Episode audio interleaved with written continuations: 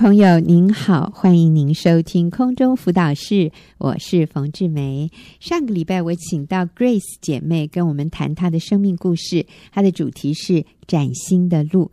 那我今天继续请她回来，跟我们做一些后续的归纳哈，尤其是对于如果你的配偶有酗酒的问题，有哪一些重点，有哪一些原则，我们可以抓住。来帮助我们的配偶的，所以我今天再次请 Grace 来到我们的节目里面。Grace 你好，冯姐好，各位听众大家好。是，那我们从上个礼拜 Grace 的分享里面，呃，我们知道说她的先生曾经有非常多年的酗酒的问题。我们给酗酒下一个定义好不好？什么样的人哈，到了一个什么状况，我们才能说，哎，他有酗酒的问题？嗯，好。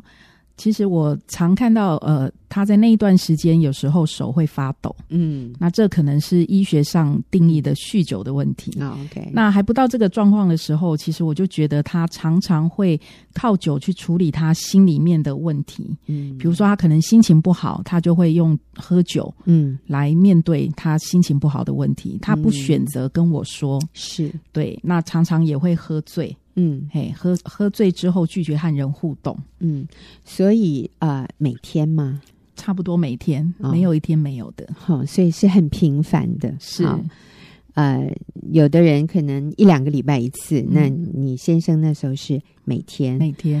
啊、呃，而还有你说假日的时候，他有一个模式是，嗯、对他通常假日睡醒了，他会开始喝酒，嗯，喝完了以后累了他就睡觉，嗯，睡醒了再喝，嗯，所以大概一天可以来两三回合，就是这样的循环，嗯。对，所以如果你的家人或者你的配偶，或者你的父母亲里面有酗酒的哦，那实在是一个 让整个家庭气氛都觉得很低迷的，是哈一种情况。所以家里有酗酒的家人的时候是是非常不好受的。那尤其他喝醉了以后，嗯、有的人会有一些就是不正常的一些表现，嗯、对，哈。也会让你觉得很丢脸，这样。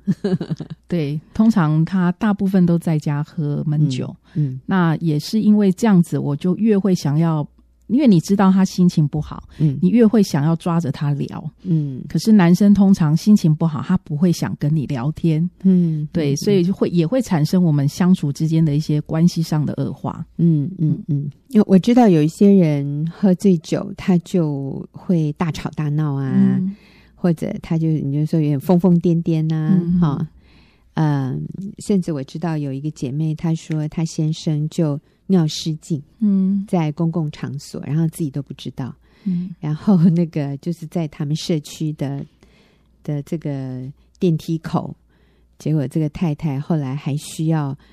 就是别人扶他先生进电梯啊，哇，尿的这样一地一路都是，所以太太最后还要去清理，反正就是做很多让家人都觉得很没面子的事哈。所以家里有酗酒的这个成员，对家庭真的造成非常大的痛苦，我相信是。那所以如果啊、呃，一个朋友他的家人里面有这样的一个成员哈，不管。是你的配偶，是你的父母，甚至是你的小孩。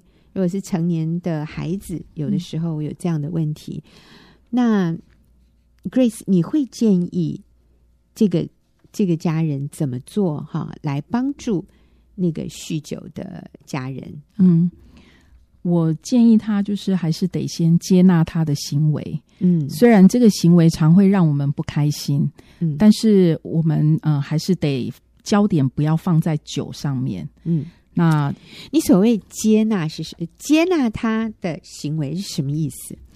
接纳他的行为，对我来讲，我觉得当时我先生因为会藏酒瓶嘛，啊、哦，那我常常回家是好像警察抓小偷啊，哦、这样在寻找，嗯、我就从我允许看见酒瓶在我家，嗯，出现，那我就觉得，呃，不是一直盯着他那个酒，嗯。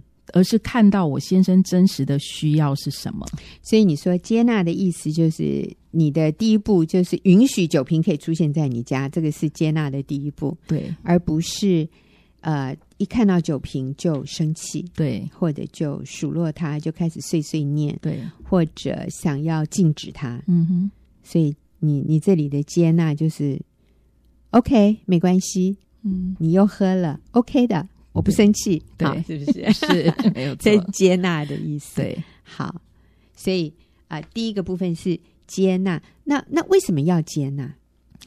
嗯、呃，如果不接纳，他对他有什么帮助吗？我觉得他不会在我的眼前害怕做这些事的时候，嗯、他会呃，好像就是我们之间有一个敞开的一个关系在。嗯，他不需要用说谎，他不需要趁我睡着以后，他才把酒拿进来。嗯，那在他的心里面，他会觉得是。安定的，嗯哼，是稳定的，嗯，对，所以我会从他的行为先去接纳他。啊，所以这个也会让你们的关系变得轻松一点，是。啊，不是你像你刚刚说，焦点全都在这个酒瓶上面，没错。OK，好，所以第一个部分是接纳，那第二呢？有第二吗？嗯，嗯有第二，我就会在语言上面做一些调整，嗯，语言上我不提酒。嗯哼，哈，譬如说，有时候可能看见新闻里面，呃，有提到酒驾的状况，嗯，那我就不会去呃跟他聊这样的一个新闻，嗯、免得他自己对号入座，嗯、嘿，几乎我不是在讲他，可是他会变得很敏感。所以我就只是看新闻，看完我就过去了。嗯，我不会在他的面前去跟他提说啊，你看这个人因为喝酒做了什么嗯错误的示范。我们不借题发挥这样子，是我们不当那个老师。对，哇，终于有一个好的教材，我就在想讲一遍啊。嗯，好，所以语言上面我们要克制自己。对，嘿，好，因为这个时候他很敏感。对，所以你一提到酒驾，哇，好像又在指责他。是。不过他实在是也真的是，嗯，还好上帝出手，不然真太危险了，害己害人了。对、哦，好，所以第一个接纳，第二个言语上我们要自我约束。嗯、好，还有吗？再来就是我会煮一些下酒的小小菜，嗯，陪他喝。哦，对，让他看到说，哦，我可以跨进一步。哦、嘿，好像我愿意靠到他的那个方向去，是而不是把他强逼拉过来而已。嗯，哎，那有的人会觉得说，你这样不是在鼓励他吗？嗯、鼓励他喝酒？嗯、呃，我觉得，因为他之前都是喝闷酒比较多啊，哦、那我愿意陪他喝酒的时候，好像酒这个东西就不是那么的敏感。啊、哦，那我就可以呃，透过喝酒的时候，我们也可以聊聊天，那我们的气氛会比较缓和。嗯对，我 我记得，对我们有一位姐妹，她的先生也是很喜欢去酒吧，所以呢，呃，有的时候姐妹就陪她先生去酒吧，那有的时候。他就跟先生说：“来啦，我们在家拎几杯，这样你就不用去了。”他也真的在家哦，他就把自己打扮打扮啊，像那个陪酒的小姐啊。那啊、呃，他先生也觉得，哎呀，这样好啊，这个也不用开车，也没有酒驾的问题，然后在家也可以节省这个交通时间，然后也很自在哈。嗯，孩子也不在家，我就觉得。好有智慧，不过真的是要放下身段呢。嗯，对，就是，但是很多男人他就会觉得，哦，我太太没有论断我，嗯，没有指责我，没有轻看我，他就会觉得在你面前他有那个安全感。对，哦，不过这真的是为他多走好几里路哦，要接纳，不能提酒，还要做小菜。陪他喝，哇，实在是太伟大了。但是我相信你先生都看在眼里，嗯，他会做比较，对，他会想到以前你是怎么对他，或者别人看到他喝酒都是鄙视，嗯，都是摇头，都是觉得你没救了，你这样下去你完蛋了，你会害别人，你也害你自己，对不对？我想都是指责，对，但是这样的指责。没有办法帮助一个人脱离他的罪，是。我觉得真的就是像你这样讲的，一步一步的，我们是用柔和的方式。好，嗯、那刚才 Grace 给我们的建议非常好，第一个是接纳，第二个言语上我们自我约束，第三我们也进入他的世界，陪他哈，陪伴他喝一点酒，甚至做一点小菜呃来下酒哈啊，我觉得好伟大哦，好。那 Grace 还有没有？你你可以建议我们的？嗯，有。我觉得最重要还是自己要依靠神啊。对，那我觉得当时我会想要去找先生，后来我也就约束自己，不在他在外面喝酒的时候，嗯，想尽方法找到他啊。那我会做的事情就是留在家里祷告。嗯，然后听冯姐的这个广播，好、哦，谢谢 Grace 是我们沟通辅导室的忠实听众。对，因为我发现只有当真理进来的时候，嗯、我的脑袋就不会被谎言欺骗，嗯、我就不会去胡思乱想。你你在这种时候会有哪一些谎言进来呀、啊？嗯，呃，我可能觉得他在外面喝酒好危险哦，我需要去帮他处理后续，就是回到家的问题。嗯，嗯然后我可能也会觉得。为什么我做了那么多，嗯，好像看不到任何的曙光，嗯，对，然后好像好像我就会开始怀疑上帝，你到底在不在？嗯，对，嗯，会有这样的谎言会跑出来，是是，所以我们要把自己浸泡在真理的里面，是。那我们真的是凭信心不凭眼见啊！我我。上一次我也提到，有一些事情真的就是需要时间。嗯，我也常常说，我们是在煮开水，对不对？对。你煮到九十度的时候，它都还没有滚呢，那你就会想说，我都浪费了，算了，我不玩了，关火，那多可惜！只差十度，只差几秒钟，它就滚了。你就在它快滚之前把火关掉，那真的就永远烧不开。所以我们不要放弃，对。然后，所以你就是。在家等候先生，但是仍然用真理充满你的心思意念，是，不然真的非常容易胡思乱想。我们会很想去拯救他，哈，对，跑到现场把他抓回来，是啊，呃，有有的姐妹在家里知道先生跟外女在一起，她受不了，她就冲到外女那里要把先生抓回来。那当然，先生做这样的事情是百分之百错误。但是你把他抓回来，你找警察去，那个结果是什么？更撕裂了。对，关系的撕裂，对，不会让这个男人悔改啊、哦。所以有的时候，我们就是要想，我这样做了，我冲动了，做了一件事，那个后果会是什么？那是你想要的一个结果吗？不是，那我们就自我约束。是，然后我们用上帝的方法啊、嗯哦，我们走在光明中，然后我们用。圣经说的一个妻子用这个温柔敬畏的心，哈，那还有顺服的心，能够感化一个不听道理的男人，啊、嗯，感动而变化。这个男人的心只能被感动的，对，是不能被强逼的。但是我们发现上帝也出手，哎，是在你先生的 case，哈，对，上帝就是让警察出出来 把他抓了，然后。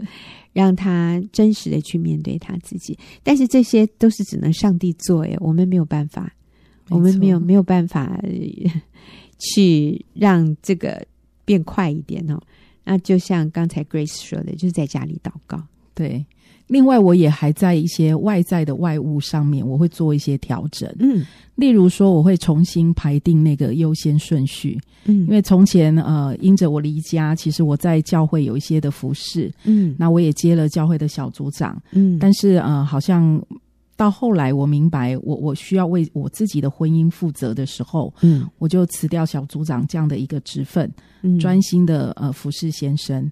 那我也发现说，曾经我有的一个迷思，可能就是，呃，神，我我服侍神的家，神就照管我的家，嗯，这样的一个好像条件交换的迷思在当中。哦嗯、那我发现，当我真实的回到家里，我以先生的需要为第一优先，我发现其实先生的改变，也就是慢慢的累积了，嗯，对，那。后来他也很鼓励我，就是在白天的时间，因为他上班，嗯、白天的时间我可以去做一些呃教会的服事，是可以的。嗯嗯嗯。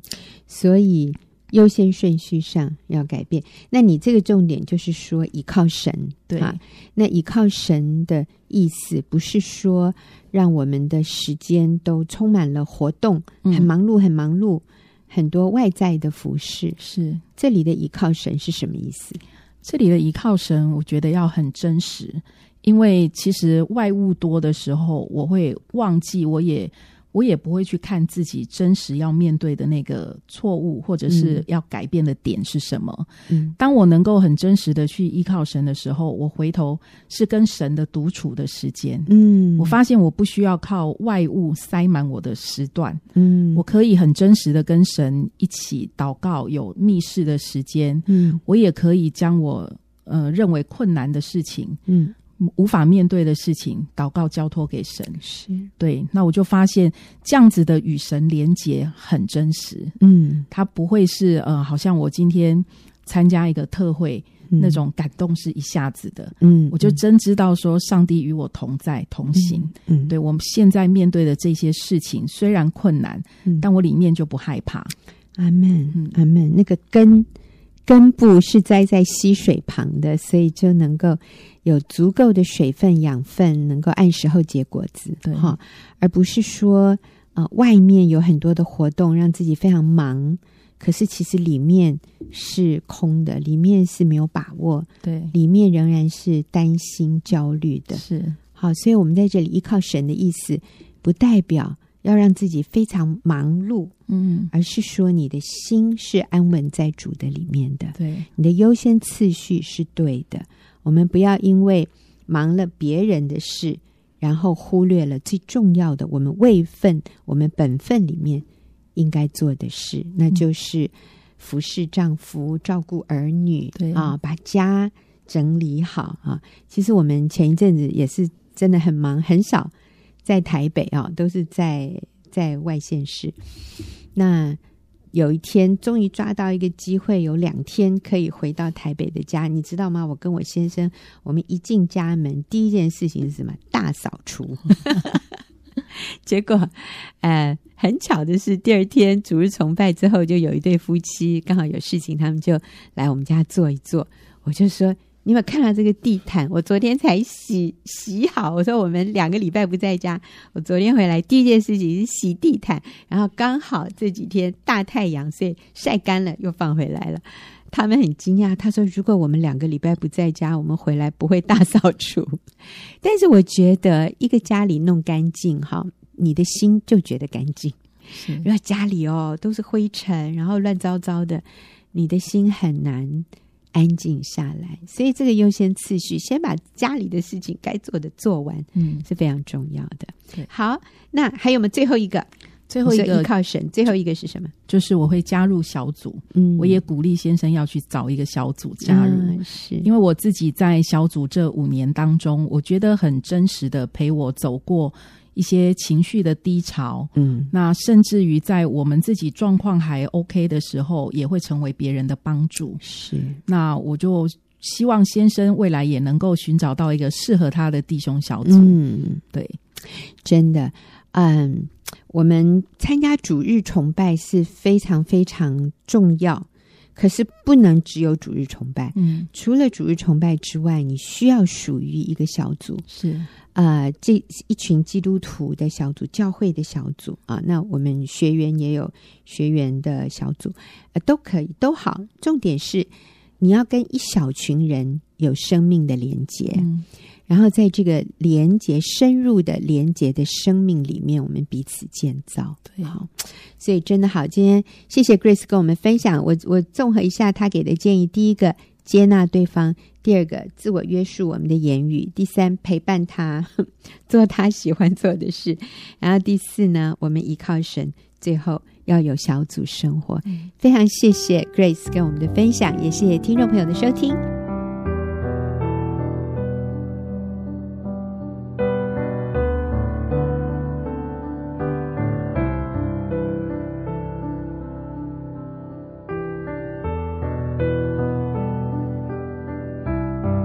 朋友，您现在所收听的是空中辅导室，我是冯志梅，又进入我们问题解答的时间。今天我请黄中慧姐妹来跟我一起回答听众朋友的问题。那中慧是学院妇女施工的小组长，非常有智慧，也非常有经验哈。中慧你好。冯姐好，大家好。是，那我们今天要回答的这个问题呢，也是有一位基督徒的姐妹还写信进来，她说：“我该如何为不愿意工作的先生祷告呢？如何为不肯工作的男人祷告，哈，这是第一个问题。她说：“神是如何看待不愿意工作又有情绪问题的先生呢？”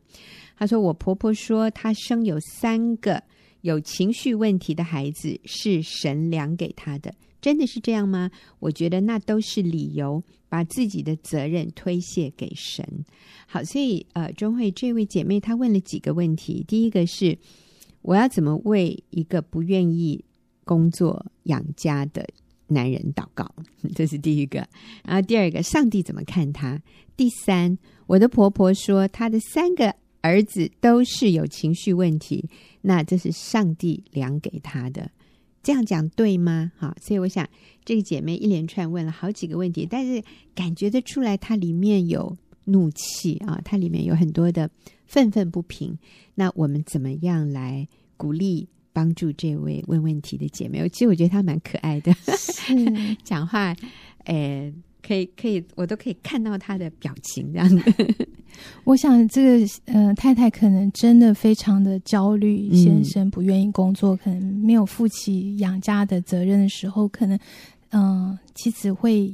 感受到那个财务上面的压力，是，所以她会有这样子一个焦虑。嗯、那我觉得就是在为丈夫祷告之前，可能我们自己可能需要先把这个焦虑压嗯压力卸给神，嗯，然后嗯嗯、在我们为丈夫祷告，希望神改变他之前呢，嗯、其实就是求神先改变自己。嗯，对，我觉得一个部分？你觉得我们 这个姐妹她？应该先求神改变他自己的哪一个部分？就是呃，他那个重担，就是、哦、呃，圣经上的话不是说呃，要将一切的忧虑卸给神，因为他顾念我们。嗯、当我们就是回到上帝的面前，知道神是耶和华以勒，他是供应的神哈。嗯、他我们要依靠的不是先生，我们要依靠的是那赐。百物给我们的神，嗯、对，神是好神，神是供应的神。当我们就是呃在里面是安息的时候，我们跟先生的关系也会是和平的。嗯、可是如果你里面波涛汹涌的时候，你对呃先生就是会充满不满，然后你可能里面给他的是压力，甚至你的祷告都可能带着好像是控诉啊，或是指责，是。所以不是说这个男人不工作是 OK 的，其实我们不是认同说一个男人可以不用工作、不用养家哈，我们不是认同他的行为，而是说，如果我一直在这样的一个焦虑里面，我就继续把这个关系停留在一个恶性循环，就是我对他不满，我对他挑剔，我对他有怒气，嗯，因为我。读这封信，我觉得这个姐妹里面有很深的焦虑，很深的不安，然后里面她很气这个男人，我觉得是又气又急的感觉哈。那这样的一个情绪呢，对于任何一个人际关系都是有杀伤力的，所以。一个男人面对一个嫌弃他、论断他、对他不满意、轻看他的老婆，哈，当他面对这样的一个女人的时候，他就想逃，哎，他就更自卑，他就更无助。我说这个男人，他的表现就更更差、更不好，他就更有情绪，就更没自信。对，所以我们这样的一个焦虑，其实是。让这个关系继续恶化的一个关键点啊，那这是为什么？刚才钟慧说，在我们为先生祷告之前，我们先来为自己祷告。主啊，你来除去我的焦虑，你来帮助我在你的里面先得到安息。所以我面对我先生的时候，我可以是自在的，我可以是轻松的，我可以是平安的，我可以是不焦虑的。我甚至可以欣赏他一点，是啊、哦。我先改变我自己。当我们改变自己的时候，我们就把这个关系带进一个良性循环。我想，这个是我们在这里建议这个姐妹说：我们先改变自己，一个最最重要的一个原因，不是说我的错比他多，所以我需要先改变自己。我们不是这个意思，而是说，你在这个关系里，你扮演一个非常重要的主导的角色。就是当你积极正面的时候，这个关系就就有改善了。是，而且是妻子是最能够建立丈夫的。嗯，对，嗯、呃，所以我觉得，就是当我们自己呃卸下那个重担的时候，嗯、我们就可以用好的态度、建立的态度去对待丈夫。这样，是那我们的祷告也是会更有呃那个 powerful、更有能力的。是，嗯、呃，这个姐妹问了一个问题，说：“哎，就是。”神如何看待？我觉得这也是一个很重要的角、嗯、呃角度。如果我们是用自己的呃角度去看，就觉得哎，他不养家，他是尸位素餐啊，他怎么一直在吃白米饭这样？嗯。但是，可是如果从神的角度，神的角度是嗯、呃、爱的角度，是一个良善的角度，是一个信任的角度，在看看待这个丈夫。所以，我觉得呃，这个我们需要祷告说，我们自己有那个。转换的眼光，嗯，用神看待的那个甚好的眼光来看先生，就是相信他，是相信，嗯，爱是凡事相信，相信他是愿意工作的，嗯，对，只是他现在遇到困难，他有挫折，嗯，他可能需要时间，他有一些挣扎。嗯，当我们这样子去看待的时候，嗯，呃，你就越来越能够。呃，看到他需要去帮助他，嗯，然后用一些话语去建立，嗯、而不是一直拆毁或是用论断指责的方式。嗯，嗯，我想上帝也是很怜悯这个男人，是。所以，如果我们可以用一个不是可怜哈，而是怜悯，就是知道他现在有困难，嗯、知道他呃想要努力，但是又没有那个自信。是，或者是他没有遇到合适的机会，所以我们里面是怜悯他的，而不是定罪、指责、对他不满的。我想上帝是愿意给他空间、给他时间，等候他成长的。嗯，对，所以呃，上帝是给他机会的。嗯，对。然后我觉得另外一点是，甚至上帝是不担忧，而且是看到他的。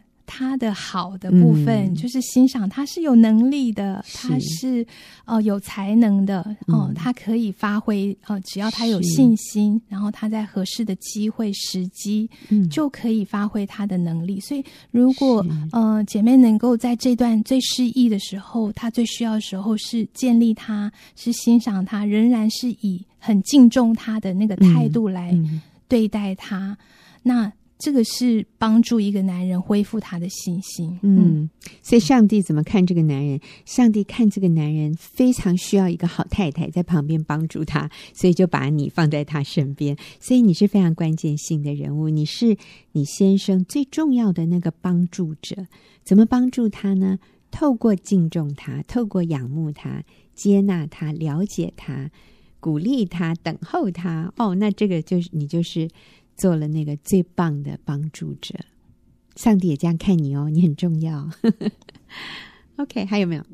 嗯，我觉得还有一个就是，你可以用同理的角度去了解你的丈夫。嗯、其实他有情绪是什么原因呢？嗯、应该是他遇到挫折。嗯，对，他有志不能伸，然后他很多的着急，他可能真的满身都是压力。嗯，对，其实不用我们提醒他，他自己都已经非常的焦虑了。嗯，所以如果我们去用。怜悯，用同理的角度去看待他，嗯、然后就是，嗯、呃，我觉得可能我们说话就会比较柔和。嗯、对，我记得圣经讲一句话说，那个说话话语柔和，使怒消退。是对，就是他的情有情绪，是需要我们有一有一点担当，然后有一点，呃，就是用柔和的话语去回应他。嗯嗯，呃，你这个人怎么这么没有头脑？猪脑袋哈，怎么怎么这样的事情都想想不通，怎么这样的事情都不懂？那太太就要回答柔和，太太就说：“是嘛，我就是因为这么不聪明，所以嫁给你一个这么聪明的男人，我好幸福，你知道吗？”这个时候，这个男人就骂不下去了哈，回答柔和，使怒消退啊，还有一个。姐妹，这是她自己讲的见证。她说有一天是她在骂她老公，她说她哪一件事情她气得不得了，就一直数落她先生，一直数落她先生，就她先生就呆呆的坐在那里看她，然后她就更生气的骂她先生说：“你看什么看？”她先生说：“我看你好漂亮啊！”哇，结果 这个女人突然她说：“我的脑子就宕机了，我都不知道我要怎么骂下去。”你知道，真的是回答柔和，使怒消退。所以，不管对方用什么样的话刺激你、羞辱你，你如果在这个时候有那个从上帝来的宽大的心胸，你就说：“主啊，你帮助我。”然后用一句柔和的话回答。你就顺着他讲，你说对，我就是因为不够好，所以才嫁给你呀。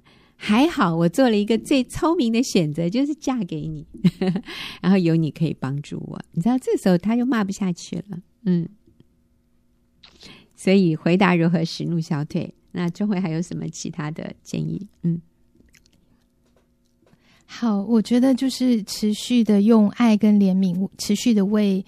丈夫来祷告，正向的来祝福他。嗯，对，就是祝福他是呃有成就的，是在工作的里面是有那个成就感，然后他能够成功，他能够满足于他的工作，然后他的工作有金钱的回报，这些呃帮助他可以殷勤不懒惰，好，就是祝福啦，祝福他这样子。嗯，所以我觉得。用祝福的话来代替指责，说：“哎，你怎么不去找工作啊？你为什么一整天都在家里呀？”嗯、还有一个姐妹说，她有时候看到她先生多吃一点，她就很生气，就好不工作还多吃那么多。对，那这个相对之下就呃，就是比较不智慧的方式。那你用正向的祝福、正向的眼光感谢他，那彼此关系也会比较顺畅。嗯嗯。对，用正面的话语来为对方祷告，那其实这个也会成为我们跟对方讲话的内容。就是，老公，我相信你一定会找到好工作的，一定会有人赏识你的，你很有能力的，我对你有信心。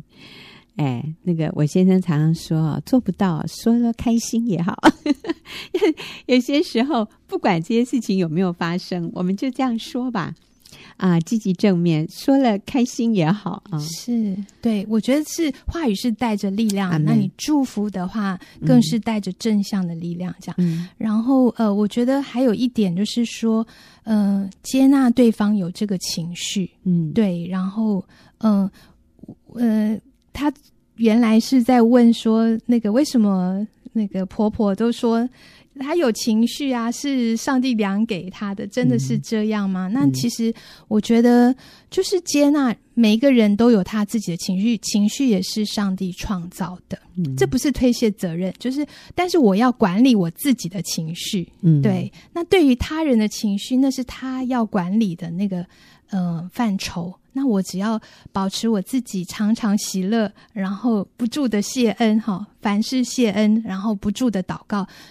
保守自己，藏在神的爱的里面。我管理我自己的情绪，这是我应该负的责任。这样，嗯嗯。那至于婆婆要怎么看待这个有情绪的先生，呃，或者是先生他自己的情绪，我觉得那个是他们自己应该要负的责任。对，嗯、呃，我读这封信，我感觉到这位姐妹。对先生其实也是有情绪啊，你对你的婆婆也有一些情绪。那我想在这里，我们需要谦卑的为我们自己的情绪负责。嗯，我要为了我对婆婆的态度负起责任。我对婆婆有没有尊敬，有没有孝敬？啊、嗯，我对我的先生有没有敬重顺服？那这是我应当负起的责任。我想我们的焦点。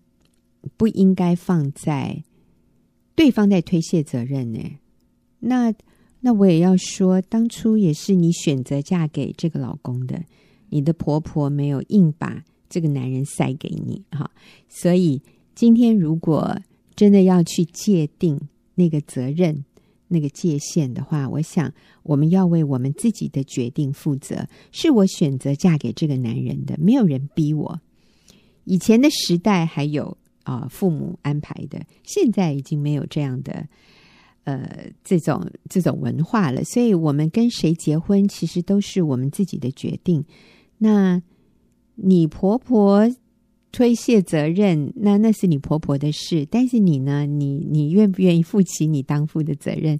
这个男人是你选的，那你今天成为他的妻子，你负起你当负的责任，就是你有没有敬重、顺服、仰慕这一个上帝给你一生做你的配偶的这个宝贵的男人？你有没有做做好他的妻子啊？敬重、仰慕他，那这个是我们当负的责任。那如果你觉得那是因为你先生都不工作，他情绪有问题，所以我没有办法尽量顺服他。那我真的要说，是你在推卸责任哦，不是你婆婆了，也不是你先生了，现在是你啊。我们在这里的重点就是，我们需要为我们自己的这个部分的呃，我们范围内上帝给我们的这个界限里面的部分，我们要负起责任。嗯，所以我这样听，其实姐妹，你的婚姻。